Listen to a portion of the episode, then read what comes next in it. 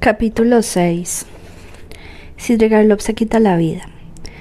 Hasta las 10 de la noche estuvo recorriendo bares y bodegones pasando de uno a otro. Encontró a Katia en uno de ellos. La joven cantó una de esas tontas y vulgares composiciones en la que hacía alusión a un infame y tiránico individuo que había pretendido abrazarla y versarla. Sidrigailo le servía de beber lo mismo que al organillero, a los cantores, a los mozos y a todos dos individuos que habían llamado su atención, porque uno tenía la nariz dirigida hacia la derecha y el otro hacia la izquierda. Finalmente estos últimos lo llevaron a un jardín de esparcimiento, cuya entrada les pagó. El jardín comprendía en todo y por todo un pino de reducido tamaño a dos o tres grupos de arbustos raquíticos, en el edificio pomposamente designado con el nombre de hotel, aunque en realidad se trataba de un simple café, un coro de cantores menos que mediocres y un alemán medio ebrio con la nariz roja como un pimiento, que desempeñaba el papel de animador consumiéndose melancolía que trataban de distraer al público. Los dos individuos se encontraron allí con otros compinches y al poco rato habían entablado una acalorada discusión. Durante un cuarto de hora gritaron tanto y tan fuerte que Sidrigalov no pudo entender de qué se trataba, hasta que por último lo eligieron como árbitro de la disputa. El asunto era así. Uno de ellos había robado algo, vendiéndolo luego a un judío, pero se negaba a dividir el beneficio con su camarada. Al final se supo que el objeto robado era una cucharilla de plata de ese mismo establecimiento. Los mozos se enteraron y el asunto comenzó a tomar mal cariz. Sidrigailov puso término al enojoso incidente aunando el importe de la cuchara y abandonó a sus aprovechados compañeros. Eran cerca de las 10 de la noche, no había probado ni una gota de vino, limitándose a pedir un vaso de té para cubrir las apariencias en todos los lugares que había visitado. La temperatura era pesada y el cielo estaba cubierto de negros nubarrones. Pocos minutos más tarde estalló una violenta tormenta y la lluvia comenzó a caer a torrentes, dando la impresión de que no se trataba de gotas, sino de verdaderos chorros de agua. Los relámpagos y los truenos se seducían sin interrupción. Sidrigallo llegó a su domicilio calado hasta los huesos, se encerró en su habitación, abrió el escritorio y después de romper dos o tres papeles, tomó todo el dinero y los valores que tenían guardados y los metió en el bolsillo. Por un momento tuvo la idea de cambiarse de ropa, pero miró por la ventana y haciendo un gesto de indiferencia tomó el sombrero y sin cerrar la puerta del departamento fue a la habitación de Sonia. La joven estaba ya en su casa rodeada por cuatro de los hijos de Capernaum, a los que ofrecía té. Miró con sorpresa el traje empapado de su visitante, pero no dijo una sola palabra al respecto, saludándolo con mayor deferencia. Los chicos habían huido atemorizados como siempre que veían a alguna persona extraña. Sonia Semyanovna, dijo Sidrigailov, es probable que me vaya a América y como según creo esta será la última vez que nos veamos. Quiero arreglar ciertos asuntos. ¿Fue a ver a esa señora hoy? Sé lo que le ha dicho, es inútil que me lo refiera. Sonia esbozó un movimiento y se ruborizó. Esa clase de gente tiene una especie de orgullo profesional y se creó ligada a sermonear a los demás.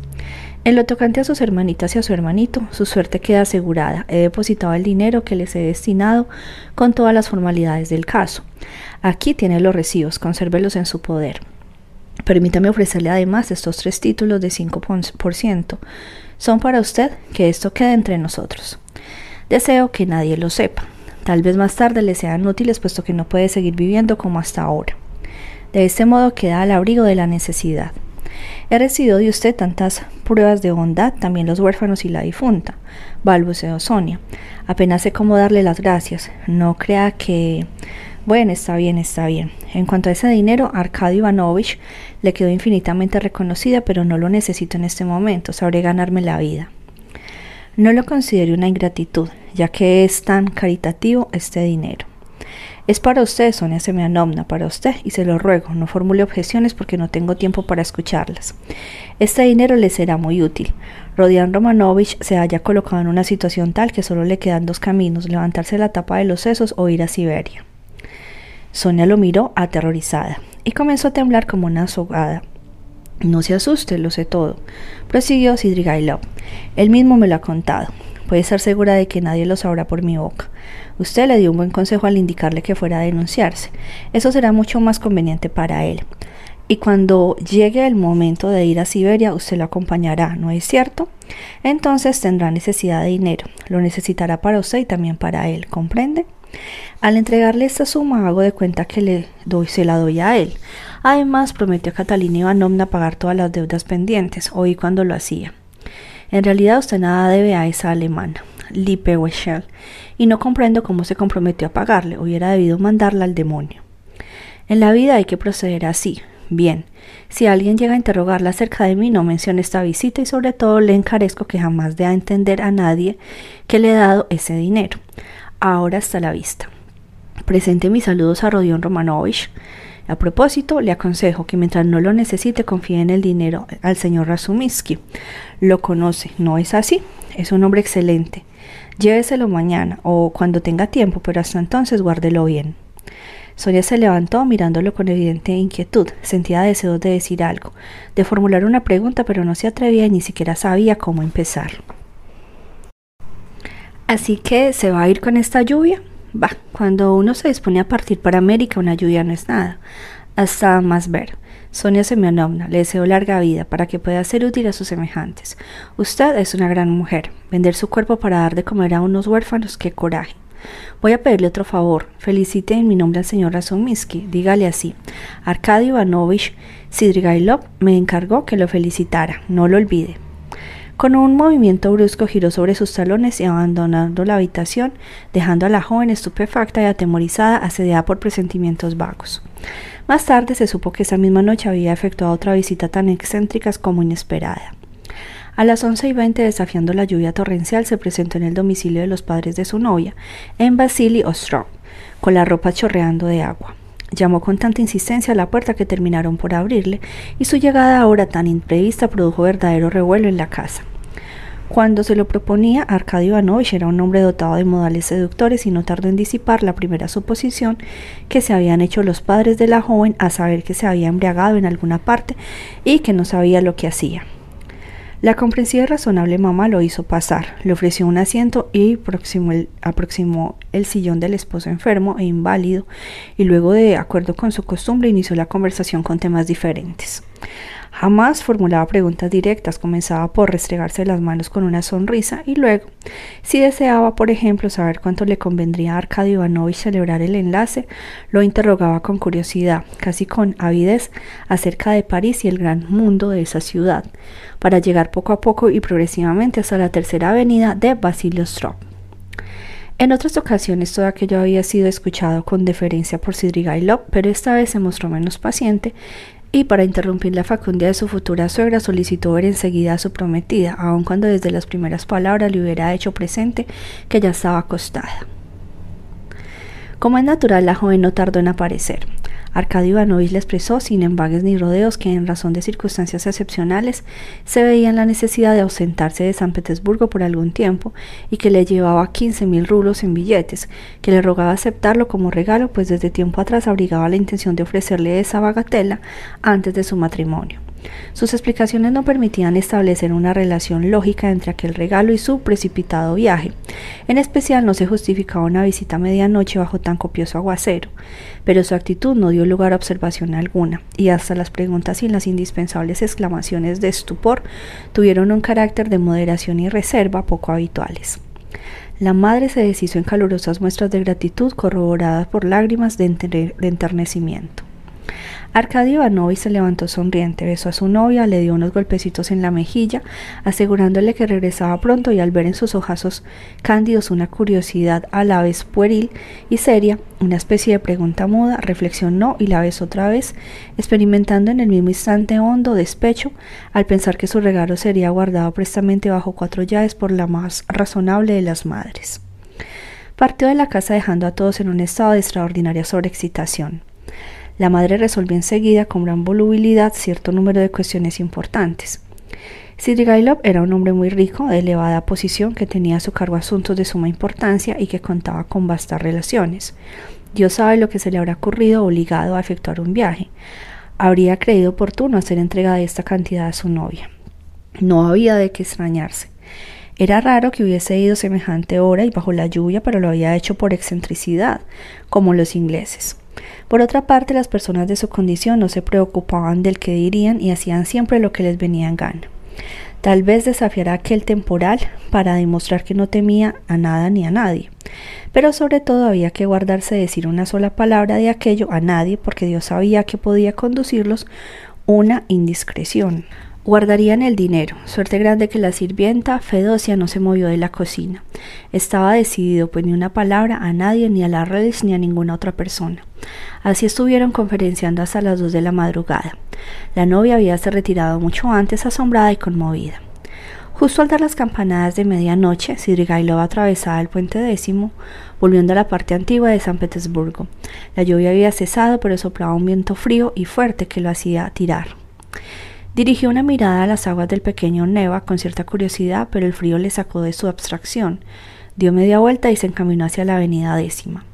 Durante cerca de media hora caminó por esa arteria interminable, no sin tropezar varias veces en la oscuridad con las desigualdades del pavimento de la acera, obstinándose en buscar algo que debía encontrarse a la derecha.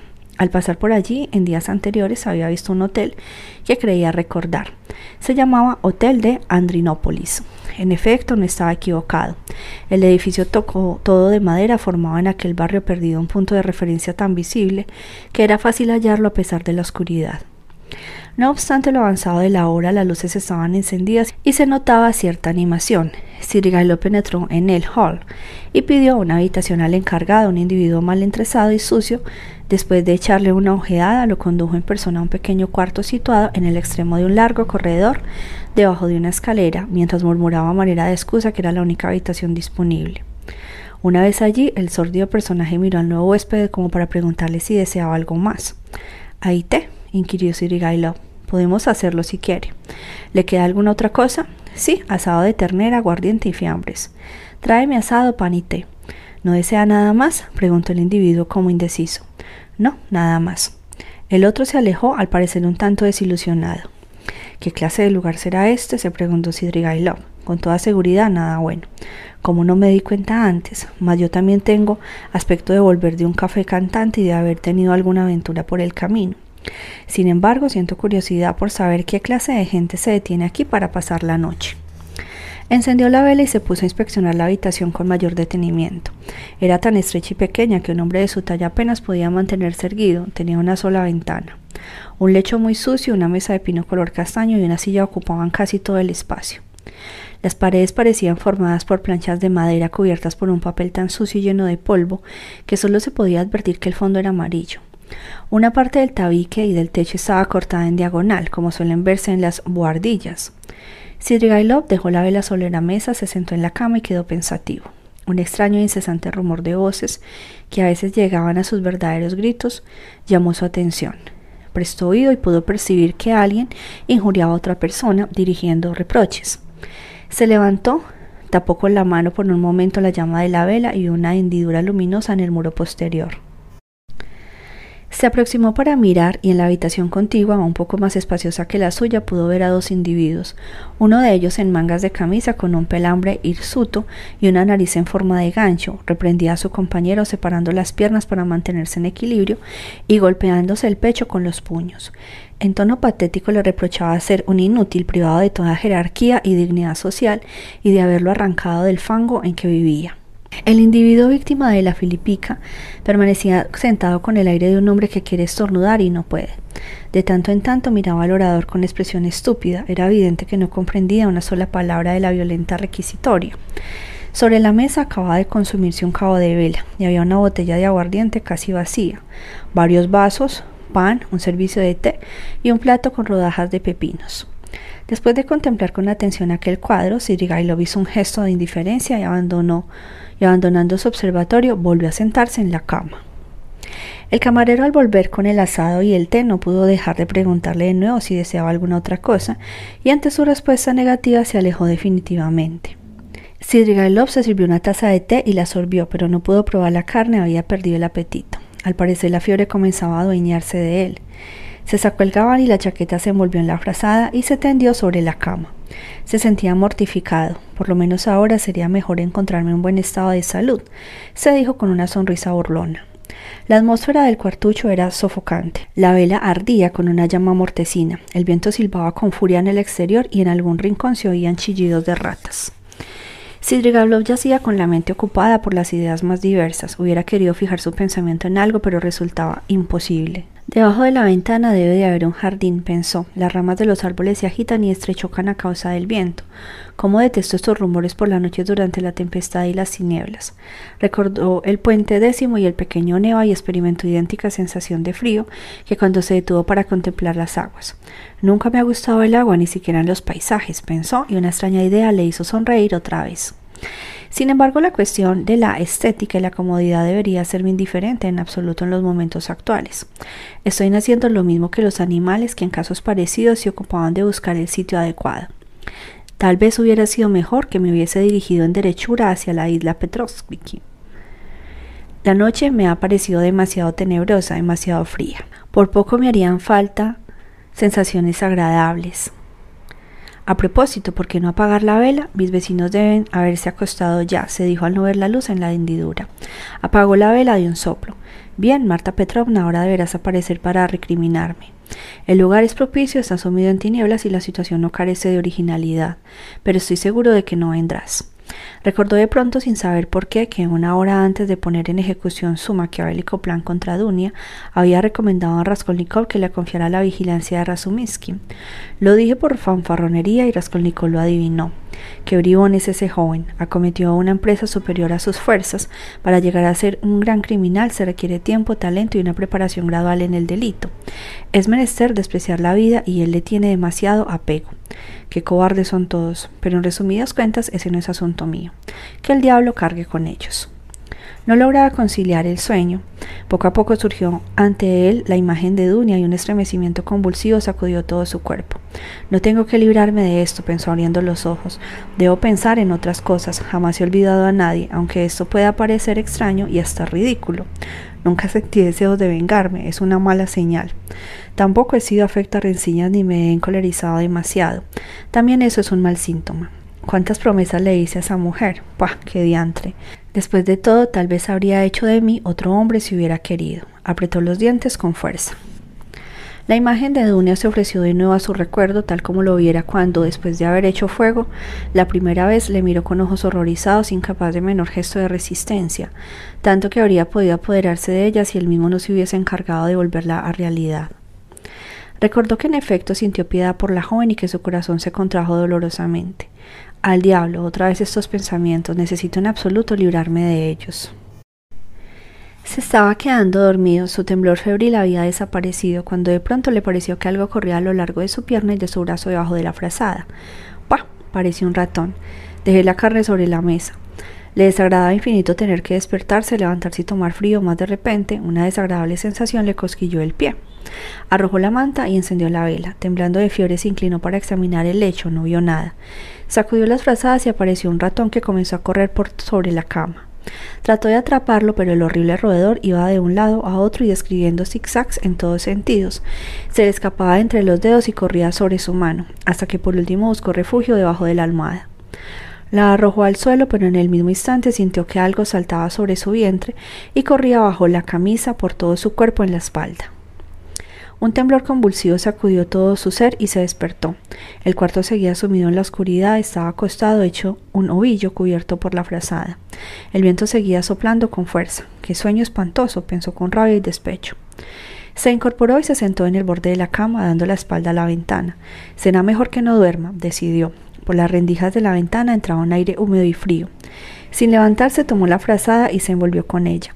No encendió la vela. Quería como si eso fuese posible, no pensar en nada. Pero los recuerdos y las ideas sin hilación ni coherencia se sucedían en su mente.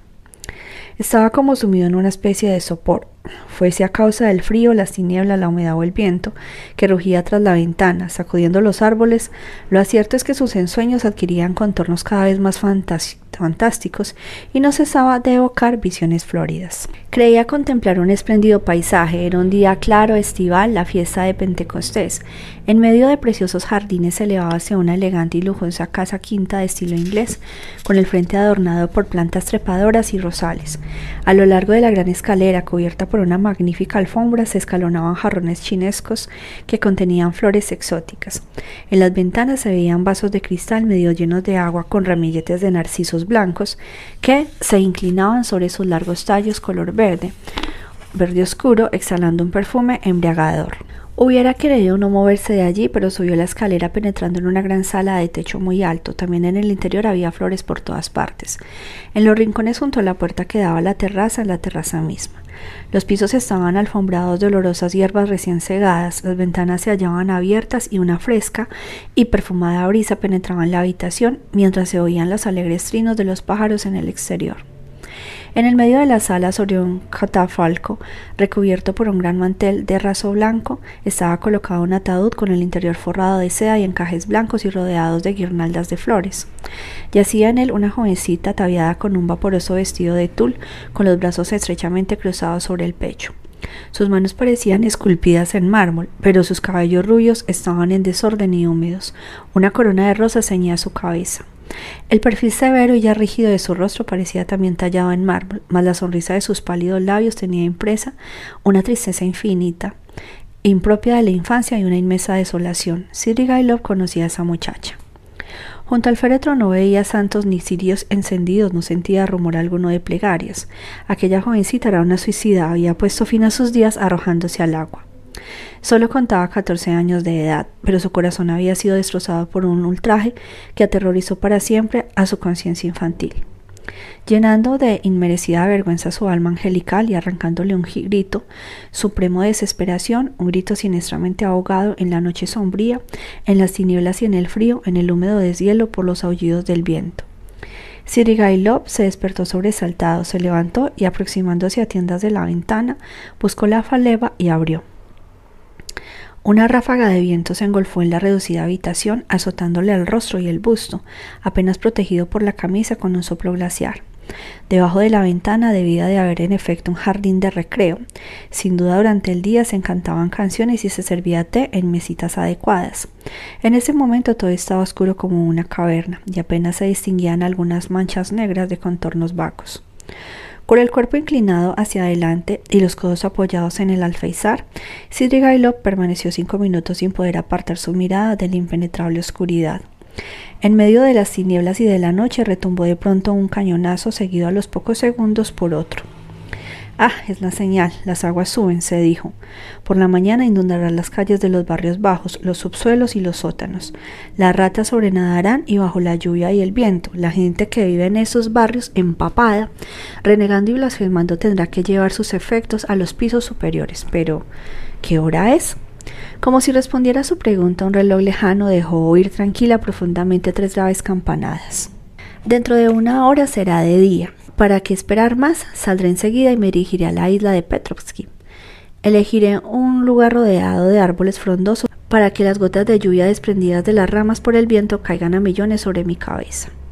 Después de retirarse de la ventana, la cerró encendiendo la vela, se vistió apresuradamente, se puso el sombrero y llevando el candelero en la mano salió al corredor para buscar al camarero, pagarle y abandonar el hotel. Ese es el momento más oportuno, no podría encontrar otro mejor, pensaba. Por algún tiempo recorrió el pasillo largo y estrecho sin hallar a nadie e iba a llamar en voz alta, cuando de improviso, en un rincón sombrío, entre un viejo anuario y una puerta, divisó un objeto extraño, algo que parecía dotado de vida. Se inclinó adelantando la luz y vio a una criatura, una niñita de no más de cinco años, con el vestido empapado y pegado al cuerpecillo que tiraba, tiraba de frío y lloraba. No pareció asustarse de Sirigailov, pero clavó en él sus grandes ojos negros con una expresión de indecible sorpresa. De tanto en tanto sollozaba como hacen los niños que han llorado mucho y ya están cansados, pero no quieren demostrarlo y vuelven a sollozar cuando alguien los contempla. Su carita estaba muy pálida, como se encontraba en aquel rincón transida de frío. Sin duda había buscado refugio allí y no había dormido en toda la noche. Sirigailov la interrogó con su voz suave y la criatura animándose de golpe manifestó con su vocecita débil y temblorosa que trataba de que su madre no la encontrara porque había roto una taza y temía que le pegara. Hablaba sin detenerse y a través de su interminable relato se podía adivinar que no la quería mucho. La madre debía ser alguna cocinera del establecimiento que le pegaba por las causas más insignificantes y que le tenía aterrorizada. La criatura al romper la taza tuvo miedo. Apenas lo hizo, huyó al exterior, permaneciendo largo rato bajo la lluvia. Luego volvió furtivamente, se escondió en el rincón detrás del armario y allí pasó las horas acurrucada, llorando y temblando de frío y miedo. Sidrigailo la tomó en sus brazos, volvió a su cuarto, la dejó sobre la cama y empezó a desvestirla. Sus zapatos estaban tan mojados como si hubiesen permanecido toda la noche dentro de un charco y no llevaba medias. Una vez desvestida la acostó, envolviéndola hasta el cuello con la brazada. La criatura no tardó en quedar profundamente dormida. Sidrigailo volvió a sumirse en sus sombrías reflexiones. De nuevo me embarcó en una nueva historia. Pensó con irritación, qué estupidez la mía. Tomó el candelero, decidió salir en busca del camarero y partió lo más pronto posible. Bah, ¿qué me importa esta criatura? Lanzó un juramento, pero cuando iba a abrir la puerta volvió junto a la cama para ver si la niña dormía. Apartó la frazada con precaución. La chiquilla reposaba con un sueño profundo y tranquilo. Había entrado en calor y sus pálidas mejillas habían recuperado los colores. Una cosa le llamó la atención. Esos colores eran mucho más vivos que los que se notan en los niños en estado normal. Es el rojo de la fiebre, pensó Sidrigailov.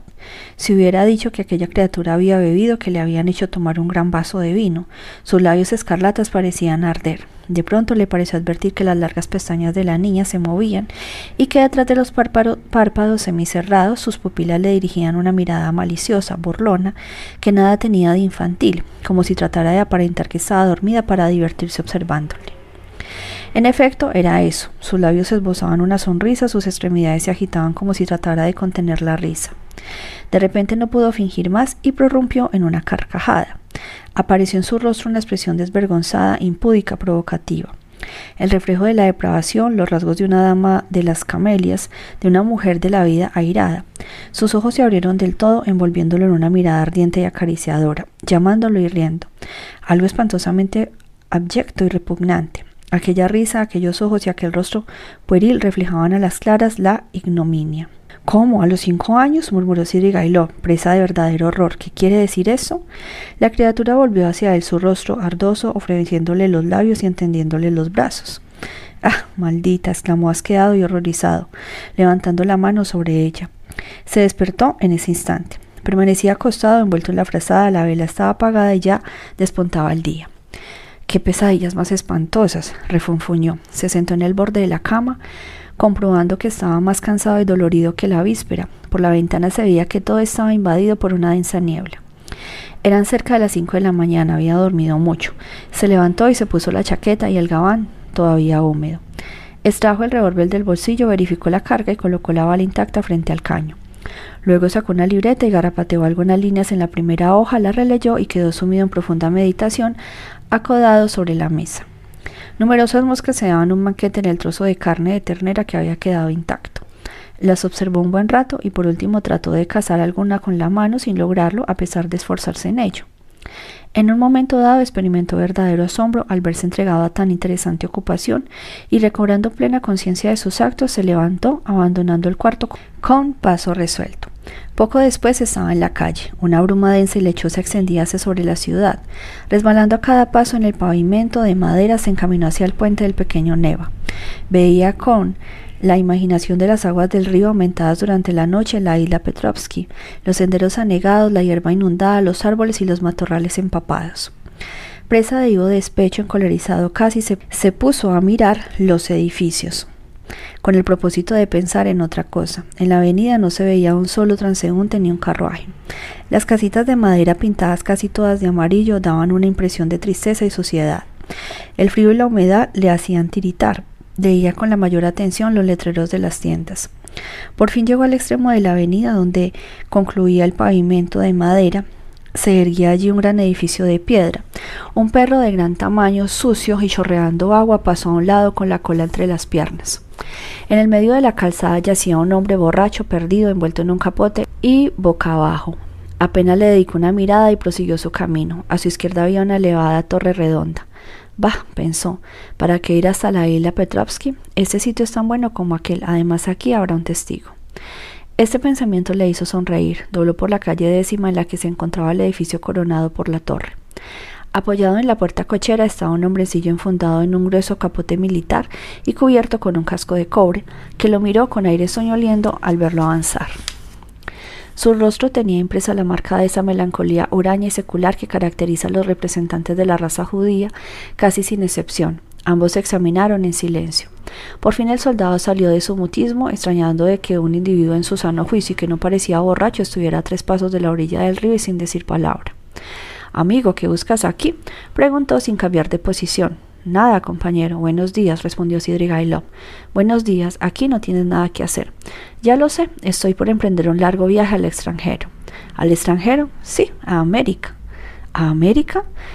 lo tomó el revólver y lo martilló. Con evidente sorpresa el soldado abrió los ojos, pero no alcanzó a calcular lo que el desconocido se proponía. ¿Qué significan estas bromas? Este no es el lugar más apropiado. ¿Por qué no es el lugar apropiado? Porque no lo es. Calma, amigo, no es nada contra usted. Además, este sitio es tan bueno como cualquier otro.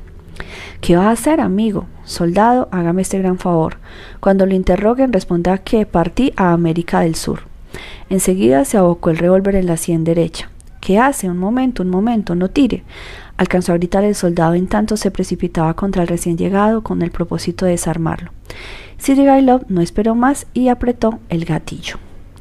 Página 468.